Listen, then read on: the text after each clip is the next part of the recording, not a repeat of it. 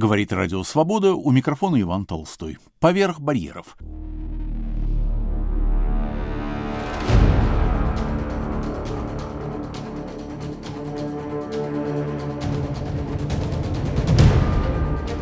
Историк и архивный следопыт Игорь Петров, живущий в Мюнхене, расскажет сегодня об очередной расшифрованной судьбе. Мы назвали его передачу «В поисках Сабика Вагулова». Слово Игорю Петрову. В феврале 1947 года в американской зоне оккупации Германии вышла весьма странная книжка. Автор назвал себя Сабик Вагулов. Книга называлась «В побежденной Германии». Начиналась предисловием, в котором говорилось «Я, сын русского народа, считаю своим долгом взывать о спасении своего народа, потому что он, 200-миллионный колосс, находится в огромнейшем концлагере и не имеет возможности свободно высказаться. Я сознательно начал свой тяжелый труд по разоблачению сталинских замыслов и по описанию тяжелой русской действительности с описания положения в советской зоне оккупированной Германии. Я взял слово для того, чтобы, крикнув на весь мир о спасении человечества, продолжать самую жесточайшую борьбу со сталинской кликой и продолжать вместе с моим народом нести крест до тех пор, пока, наконец, вы, называющие последователями Христа, не пойдете всем миром к всероссийской Голгофе и не снимете с креста распятый русский народ. В этой книге автор весьма подробно описывал неприглядное поведение советских солдат и офицеров по отношению к мирному немецкому населению в конце войны, в первые послевоенные месяцы. Особенно досталось Илье Оренбургу, которого автор считал идейным вдохновителем всех безобразий. Но и о собственном командующем автор высказался так. Типичный выродок и самодур, проявивший себя как мастер мордобоя подчиненных ему людей – Конец цитаты. А также рассказал, как этот генерал якобы пристрелил регулировщицу, советскую военнослужащую, которая остановила его автомашину для проверки. Личность генерала, чье имя и отчество были названы, расшифровывалась достаточно легко. Это был Василий Иванович Чуйков. Десять лет назад, когда я прочитал книгу, мне захотелось узнать, кто же на самом деле был ее автором, потому что было совершенно очевидно, что Сабик Вагулов – это псевдоним. История сразу показалась довольно странной. Обычно послевоенные эмигранты-публицисты и мемуаристы так или иначе отмечались на страницах эмигрантских газет в Германии или в США. Конечно, тогда доступ к послевоенной периодике у меня был довольно ограниченный, но кое-какие публикации я в Мюнхенской библиотеке просмотрел и ничего не нашел. Получалось, что Сабик Вагулов выпустил книжку и вскоре после этого пропал. Недаром высказывались и даже публиковались под подходящим к случаю заголовком «Запретная правда» предположение, что советские чекисты отомстили автору за книжку и заставили его замолчать. Но Скажу честно, и мое собственное первое предположение тоже было ошибочным. Так часто бывает, когда пытаешься делать выводы, основываясь на неполных данных. Я предполагал, что Сабих Вагулов – это не человек, а публицистический проект, затеянный, вероятно, эмигрантами первой волны, скорее всего, монархистами, вот этот традиционный образ всероссийской Голгофы. При этом в основе его, конечно, лежат какие-то рассказы настоящего перебежчика. Но эмигранты тогда опрашивали перебежчиков, порой по заданию западной разведки, порой по собственной инициативе, надеясь в дальнейшем эту информацию использовать. Тут многое сходилось. Например, нелюбовь к Оренбургу, которая была характерна скорее не для советского офицера, а для пропагандистов, которые работали на немецкой стороне, во Власовской или в иной пронемецкой пропаганде. И вскоре даже показалось, что мое предположение подтвердилось, потому что я нашел упоминание Сабик Вагулова в мемуарной книжке Николая Чухнова. Чухнов во время войны служил в Югославии, сначала при русской охранной группе, которая впоследствии стала русским корпусом, а потом при русском батальоне дивизии Вафен-СС «Принц Ойген», который ближе к концу войны стал называться «Полк Варяг». И он там сотрудничал в пропаганде. А после войны Чухнов стал публицистом монархического толка, политически находился почти на самом правом фланге, издавал газеты сначала в Германии, а затем э, эмигрировал в США, редактировал там газету «Знамя России».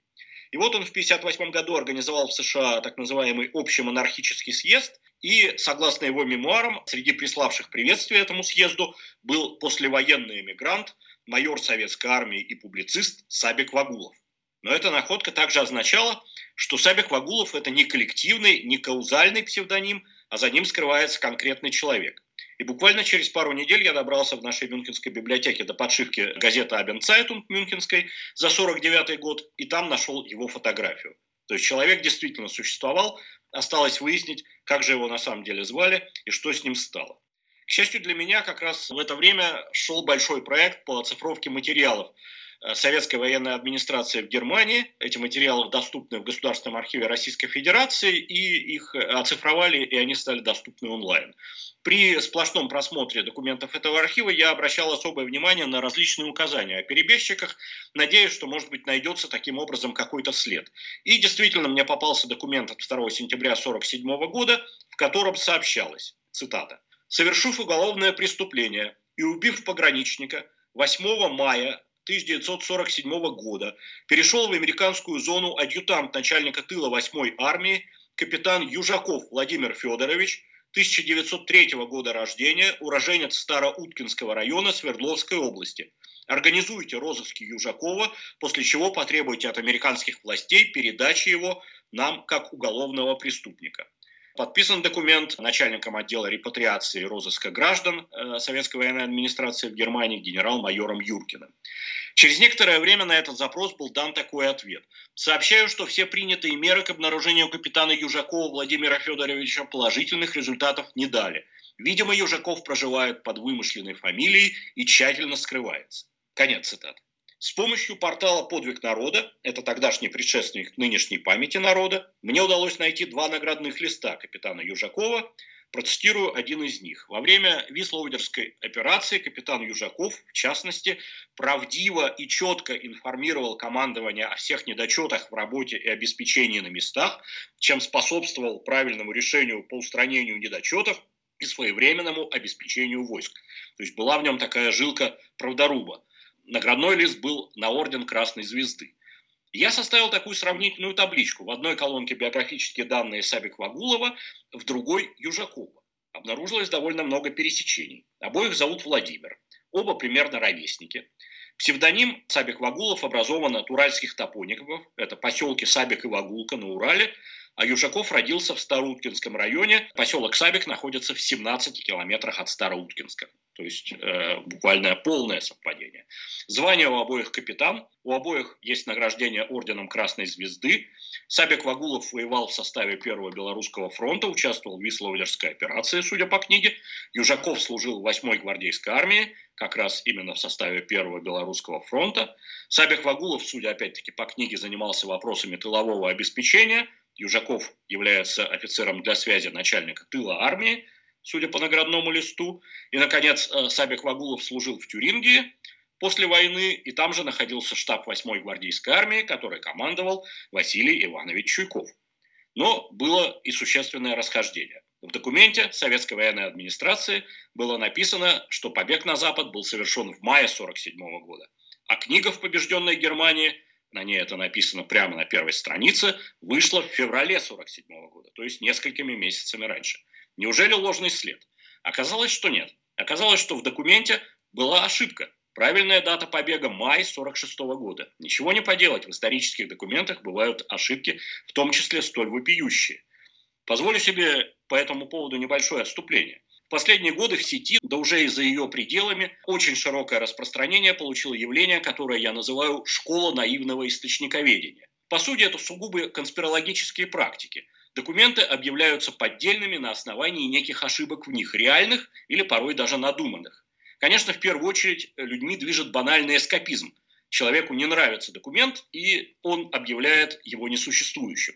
Раньше подобное заявление, по крайней мере печатное, казалось неприличным – Теперь, к сожалению, границы общепринятого в российском обществе размылись. Если уж депутаты Государственной Думы постоянно в эфире несут разнообразную чушь, то и простые люди перестают стесняться. Я полагал, что подобная конспирология характерна только для тех, кто лично никогда не работал в архивах, но потом, к сожалению, встретил и контрпримеры. Люди работают с документами, но в них все равно сидит конспирологическая жилка. Может быть, тут проявляется другой эффект. Человек начинает чувствовать себя демиургом – который истолковывает документы и тем самым создает прошлое заново. На самом деле, конечно, ошибки, опечатки, оговорки в документах встречаются на любых языках и в любых временах, и сами по себе вовсе еще не являются дисквалифицирующим фактором. Но вернемся к нашим розыскам Сабик Вагулова. В этом случае, как и во многих других, мне очень помогли мои читатели в блоге. К сожалению, даже не все имена я знаю, потому что некоторых знаю только по никнеймам. Практически сразу после того, как я опубликовал вот эту табличку сопоставления Сабик Вагулова и Южакова, мне прислали ссылку на мемуар Майи Владимировны Ковалевой, опубликованный в сети в подборке воспоминаний детей военного времени об эвакуации. Из них было очевидно, что ее отцом был тот самый капитан Владимир Южаков, который бежал на Запад. Дальше она рассказывает вот такую страшную историю. Начало цитаты. Когда я еще училась в Ростове-на-Дону, меня тайно вызвал личный шофер отца, он к тому времени уже демобилизовался, и сказал, что Владимир Федорович не вернулся из очередной командировки в Западный Берлин. Шофер попросил меня не беспокоиться, сообщив, что отец жив. А потом я получила письмо от ребят его подразделения. Все 12 человек подписались, никто не струсил. Они тоже заверили меня, что мой отец жив и здоров. В конце октября 46 года, в мамин день рождения, к ней пришла приятельница. Внезапно появился незнакомый гость, офицер, будто фронтовой приятель мужа. Подруга ушла раньше, а гость остался. Утром маму нашли в комнате, заполненной угарным газом. Она доползла до двери, но дверь изнутри оказалась на крючке. Почему-то мама открыть его не смогла. Вывод экспертизы был прост – самоубийство.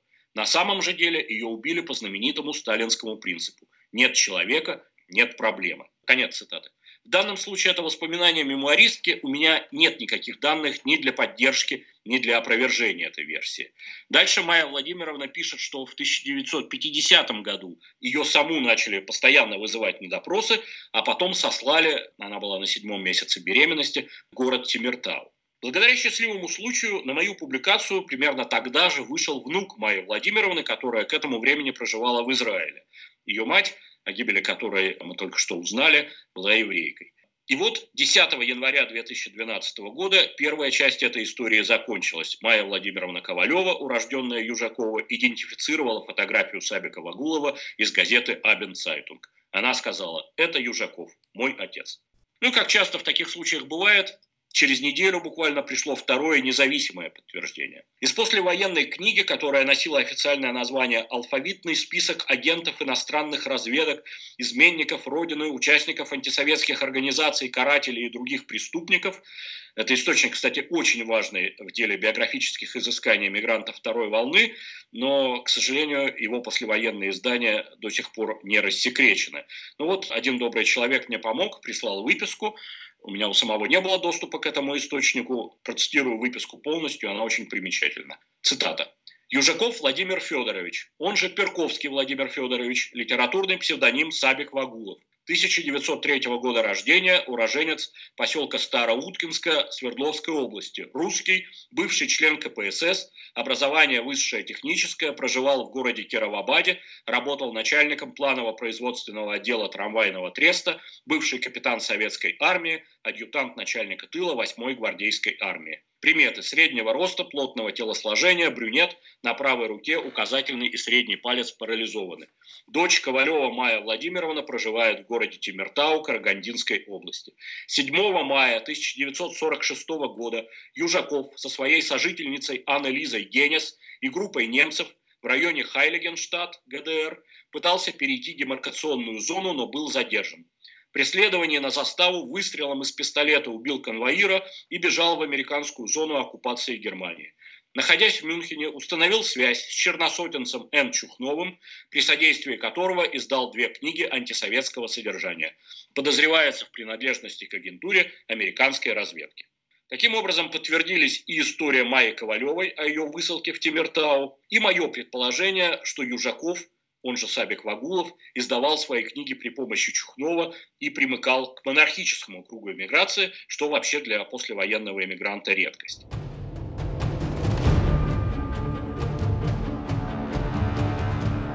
На волнах Радио Свобода в выпуске «Поверх барьеров» передача «В поисках Сабика Вагулова».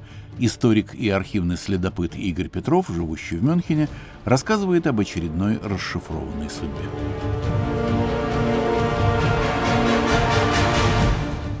Осталась вроде бы простая задачка прояснить дальнейшую суть. В разыскном списке КГБ было написано, что он жил под фамилией Перковский. Но оказалось, что и это ошибка, очередная ошибка в документах в этой истории.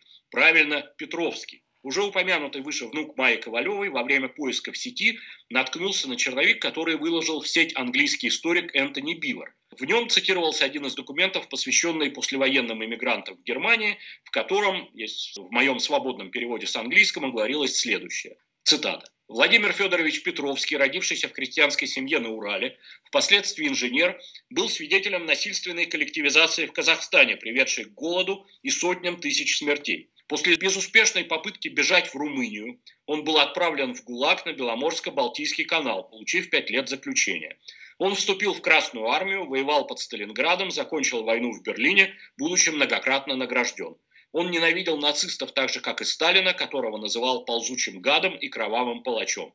Вскоре после разгрома Германии он дезертировал и пишет под псевдонимом Сабик Вагулов. Интересно, что автором этого меморандума был известный журналист Джон Скотт, до войны долго работавший в СССР, а впоследствии на закате карьеры, кстати, служивший вице-президентом «Радио Свобода». Джон Скотт прошел типичный для американского журналиста левого путь от явной симпатии к советской власти в первые годы пребывания в СССР до перехода на антисоветские позиции, особенно под влиянием сталинских репрессий конца 30-х. Впрочем, несмотря на это, при макартизме, если я ничего не путаю, его все равно обвиняли в просоветских симпатиях. И вот, к сожалению, на этом месте поиски на многие годы застопорились, были продолжены лишь 7 лет спустя, когда в открытом доступе появились материалы архива Бад Арользен, о котором мы уже несколько раз говорили. Я, конечно, сразу же начал искать там подходящего Петровского и нашел, но незадача. У него уже были в документах русская жена и дети. А Южаков, как мы сдали из справки КГБ, бежал на Запад с немкой, а дети его остались в Советском Союзе. И лишь потом я понял, что совершил то, что называют немцы Денкфеля, логическую ошибку, сам пытаясь истолковать документы, втолковать в него то, чего в нем не было. Почему-то я был уверен, что раз он пытался перебежать на Запад с некой анализой Генес, то и на Западе должен был остаться с ней. Я перечитал справку КГБ в ней ничего не говорилось о том, что фрау Генес тоже удалось переезжать на Запад. То есть я просто сам зациклился на неверном варианте и потерял несколько месяцев из-за этого, но после этого все сразу стало на свои места. Первая анкета в личном деле Владимира Петровского на Западе, в Бадаральзене, заполнена 27 сентября 1946 года в Дармштадте. В ней Петровский указывает, что родственников в Германии у него нет, то есть он еще не был женат. А вот вторая анкета, которая заполнена в Мюнхене в феврале 48-го, там он уже женат, но дети по-прежнему носят фамилию матери, то есть они являются приемными. Свою историю в анкетах Петровский описывает так, но это весьма типично для ДП, то есть они выдумывали, мы уже тоже об этом несколько раз говорили, они выдумывали некую историю, чтобы не попасть под Ялтинские соглашения. Якобы он в августе 1937 года сбежал из э, Советского Союза в Польшу, оттуда был как астарбайтер в 1942 году увезен в Тюрингию. Тут временного совпадения нет, но, как мы помним, Южаков служил именно в Тюрингии, а потом он стал журналистом, жил сначала в Гессене, Дамштадт находится в Гессене, Гессене, правильно, а потом в Баварии. Мюнхен находится в Баварии. Тут все совпадает. Но были в анкете факты, которые в мою теорию совершенно не вписывались. Например, у него якобы был паспорт, который был выдан в августе 1939 года в Ковеле и рабочая книжка, которая была выдана в июле 1942 года в Заальфельде. А в 1945 году он якобы находился в Остлагере Веймар. Ну, по всей видимости, такие документы, настоящие или поддельные, он просто купил после побега на Запад. Такого рода бизнес как раз в конце 40-х годов в Западной Германии процветал. И, наконец, из документов Бадаральзена мы узнали, что 17 марта 50 -го года он с супругой и с двумя приемными детьми уплыл из Неаполя в Австралию на пароходе под названием «Генерал Блэк». Но самое неприятное в личном деле Владимира Петровского не было фотографии, поэтому полной уверенности все-таки еще не было, особенно если учитывать факты вот этих вот загадочных документах, выданных в Ковеле до войны или даже во время войны. Но, к счастью, мой замечательный соавтор Олег Бейда, который как раз живет в Австралии, он послал запрос в австралийский архив. Через некоторое время, это было уже во время пандемии, поэтому это затянулось, мы получили иммиграционное дело – Владимира Петровского, там нашлась фотография, и тем самым вопрос идентификации был окончательно решен. Владимир Петровский – это действительно Владимир Сабик-Вагулов, и это действительно Владимир Южаков. Это все три фамилии или псевдонима одного и того же человека. И напоследок я вкратце суммирую все, что нам известно о его биографии. Итак, он родился на Урале в 1903 году. Служил в Красной армии с 1920 по 1922 год. Вероятно, женился в середине 20-х, потому что Майе Ковалевой было в 1941 году 16 лет.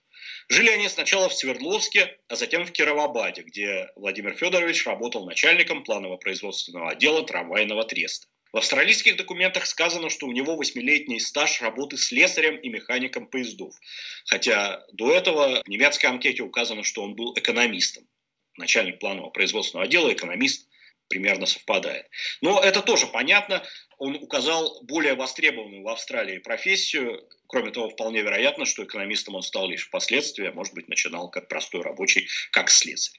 Дальше история о побеге в Румынию. Тут, к сожалению, она не вполне понятна нам на основании имеющихся документов. На Западе Южаков говорил, что был репрессирован. В одной газетной полемике даже утверждал, что его, цитирую, «дважды судила тройка ГПУ, и он шесть раз побывал в сталинских тюрьмах и лагерях».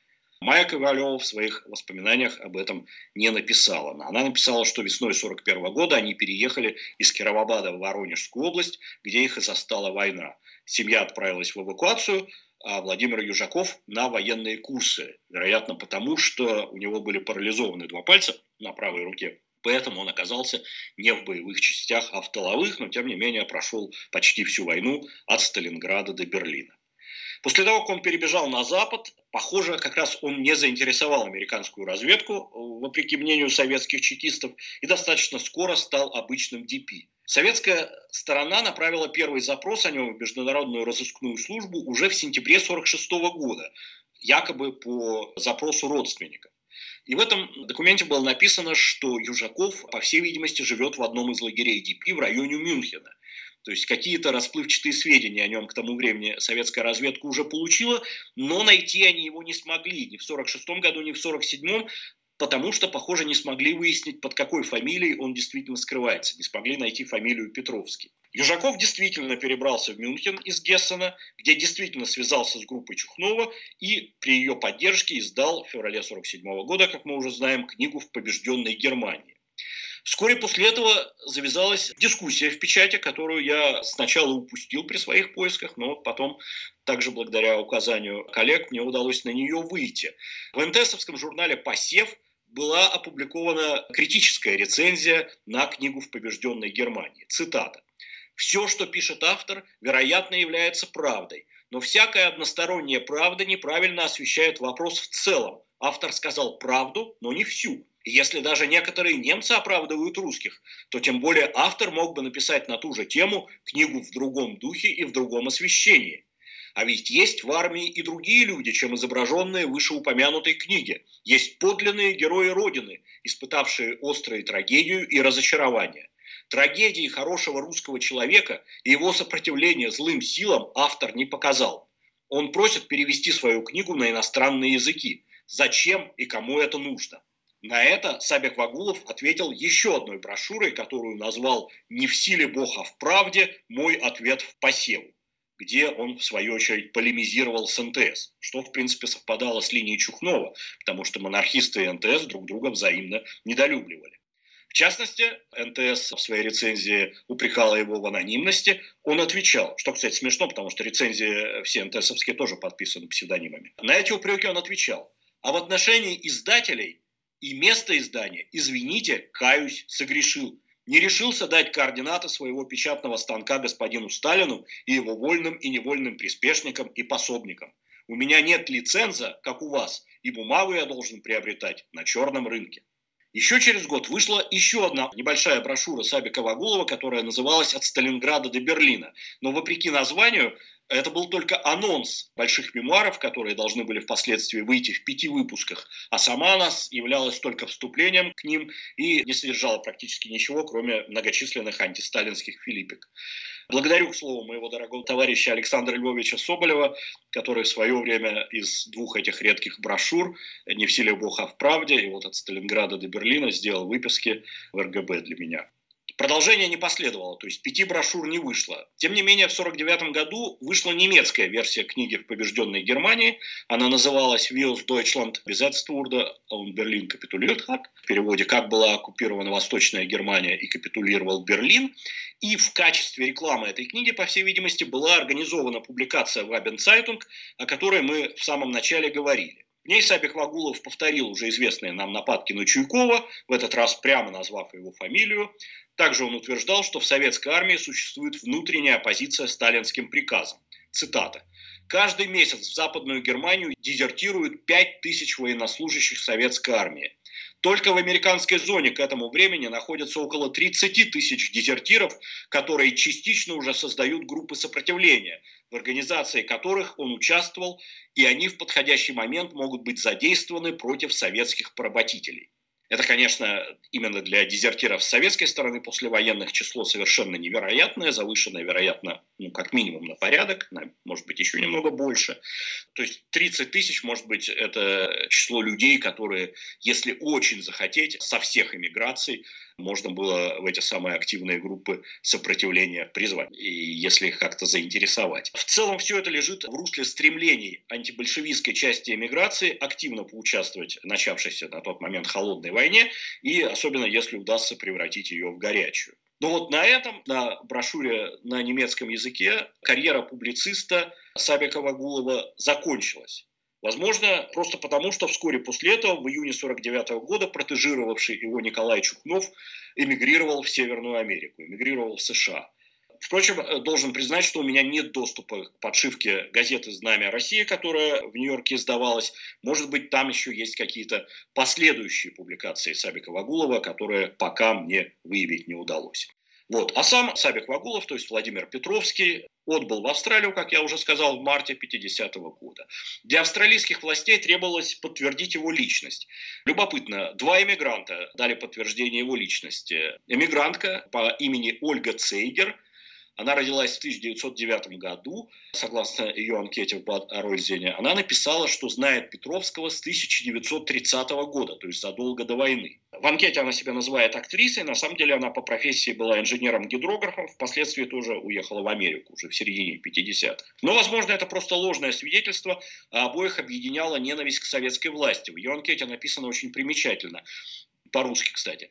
До тех пор, пока в России будет режим террора, пока там будет советская власть, я лучше умру вместе с моими детьми, чем вернусь туда, где погиб в Сибири мой муж, мой дядя, и где меня ждет ужас. Столь прямое высказывание все-таки вот для таких анкет это редкость. Второй человек, который дал рекомендацию Петровскому, его звали Андрей Альтаментов. До войны он был инженером-текстильщиком, попал в плен в Вяземском котле, поступил на службу в немецкую пропаганду и после войны жил э, в ДП-лагере под Мюнхеном, где, по всей видимости, познакомился с Владимиром Южаковым или Петровским. Также он печатал стихи и публицистику под псевдонимами Уральцев и Андрей Касим. Я переводил в свое время давно уже его интервью для Гарвардского проекта. Он э, называл себя, говоря с сотрудниками Гарвардского проекта, писателем-монархистом. То есть вот если взять фигуры Чухнова и Альтаментова, то может быть мое начальное предположение, что литобработчиками у Сабих Вагулова были именно бывшие сотрудники русскоязычной немецкой пропаганды во время войны и не было лишено резона. В своей рекомендации Альдаментов написал, что знал Петровского с 1945 года, что точно было лжесвидетельством, так как они раньше осени 46-го встретиться не могли. Но благодаря этим справкам Владимиру Петровскому удалось э, добраться до Австралии. О его пребывании там, к сожалению, мы пока ничего не знаем. Пока у нас в нашем распоряжении только его въездные документы.